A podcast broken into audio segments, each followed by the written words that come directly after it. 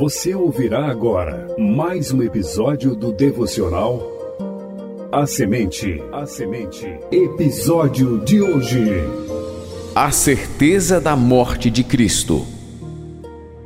Edição especial de Páscoa, parte 2. Apresentação: Missionário Genoan Lira.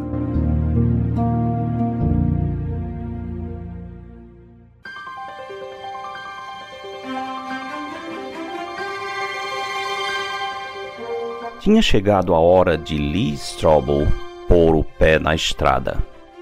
Sua esposa havia abraçado a fé cristã e ele queria livrá-la desse perigo. Para isso, precisava apenas mostrar que a ressurreição de Jesus não tinha ocorrido, sendo, portanto, uma falsificação milenar. Strobel pensava que resolveria o dilema respondendo a três perguntas. E a primeira era a seguinte: Ao ser crucificado, Jesus teria morrido realmente? A pergunta parecia sem propósito, mas era substanciada por uma lógica inegável. Sem morte, não pode haver ressurreição. Strobel sabia que essa ideia de que Jesus não morrera era antiga o Alcorão, por exemplo, o livro sagrado do islamismo, escrito no sétimo século depois de Cristo, afirma que Jesus nunca morreu. A comunidade muçulmana Ahmadiyya, por exemplo, fundada na Índia em 1889, defende que Jesus, depois de ter sido posto no túmulo, teria fugido para a Índia. De fato, até hoje existe um santuário que supostamente marcaria o local do verdadeiro sepultamento de Jesus, na cidade de Srinagar, na região da Caxemira. Além disso, no século XIX, vários teólogos liberais diziam que na cruz Jesus teria apenas desmaiado, dando a aparência de que estava morto. Nesse caso, Jesus teria passado por um processo de ressuscitação e não de ressurreição. A fim de fundamentar suas conclusões, Strobel partiu para o sul da Califórnia a fim de encontrar-se com o médico Alexander Mithrow, famoso por suas pesquisas históricas, arqueológicas e médicas concernentes aos fatos em torno da morte de Jesus. A conversa com o Dr. Mithrow foi esclarecedora. O médico, com precisão cirúrgica, descreveu o processo de tortura a que Jesus fora submetido.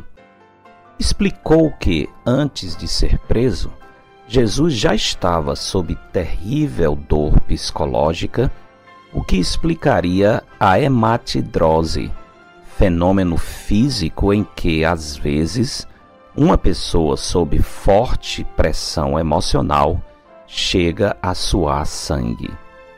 A razão é que, devido ao estresse excessivo, certas toxinas são liberadas na corrente sanguínea, causando o rompimento dos capilares das glândulas sudoríparas. Depois dessa explicação inicial, o Dr. Mithrow passou a descrever o flagelo preliminar à crucificação, o mais brutal de todos os castigos infligidos pelos romanos. A tortura iniciava-se com pelo menos 39 chibatadas, com um chicote feito de tiras de couro, com pequenas bolas metálicas nas pontas. Quando o chicote atingia a carne, os pedaços de metais abriam enormes feridas, que se tornavam mais sangrentas e doloridas à medida que a tortura continuava. Logo, as lacerações nas costas ficavam tão profundas que chegavam a expor os músculos. Com a excessiva perda de sangue, o coração acelerava, a pressão sanguínea caía bruscamente e os rins deixavam de produzir urina, e a vítima sofria intensa dor. Quanto ao processo da crucificação em si, primeiro a vítima tinha os pulsos cravados com enormes pregos na trave vertical da cruz. O nervo mediano, que se estende até as palmas das mãos, era rompido, causando assim uma dor insuportável. Depois, a vítima era levantada, tendo os pés cravados na trave vertical da cruz. Uma vez fixado, em pouco tempo, o peso do corpo causava o deslocamento dos ombros. É a isso que se refere o Salmo 22, 14, onde está escrito: Derramei-me como água e todos os meus ossos se desconjuntaram. Se depois de toda essa violência a vítima ainda estivesse viva, não resistiria por longas horas, pois logo faltaria forças para realizar os movimentos respiratórios pela ação do diafragma. Então, a grande concentração de dióxido de carbono no sangue logo se transformaria em ácido carbônico, causando arritmia cardíaca.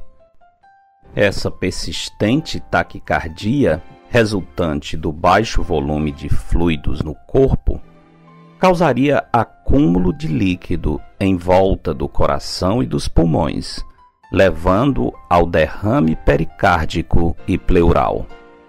Isso explica por que, quando um soldado abriu o lado de Jesus com uma lança, traspassando o pulmão e o coração, percebeu que da ferida jorrava água e sangue, conforme está escrito em João 19, 34. A explicação médica era bastante. Strobel estava convencido de que Jesus realmente tinha morrido e não somente desmaiado. Quem nega o fato da morte de Jesus revela tanto má vontade para com a verdade revelada nos evangelhos, quanto também ignorância acerca do processo histórico da crucificação. Concluída a conversa com o Dr. Mithril, Strobel estava pronto para partir em busca de resposta para a segunda pergunta. Túmulo de Jesus foi achado vazio no domingo subsequente à crucificação? Amanhã veremos como Strobel vai desvendar esse mistério. A ressurreição de Jesus é o coração do cristianismo. Se Cristo não ressuscitou, a fé cristã é nula.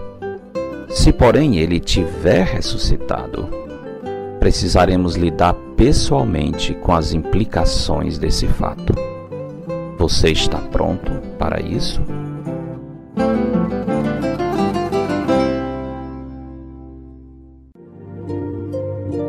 Porque dele, por meio dele e para ele são todas as coisas a Ele, pois, a glória eternamente. Amém.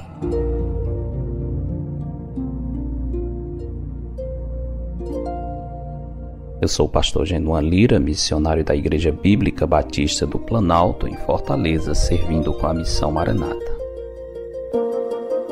Você ouviu mais um episódio do devocional A Semente. A Semente. Para entrar em contato, escreva para pastorgenuan@gmail.com. Tenha um bom dia na presença do Senhor.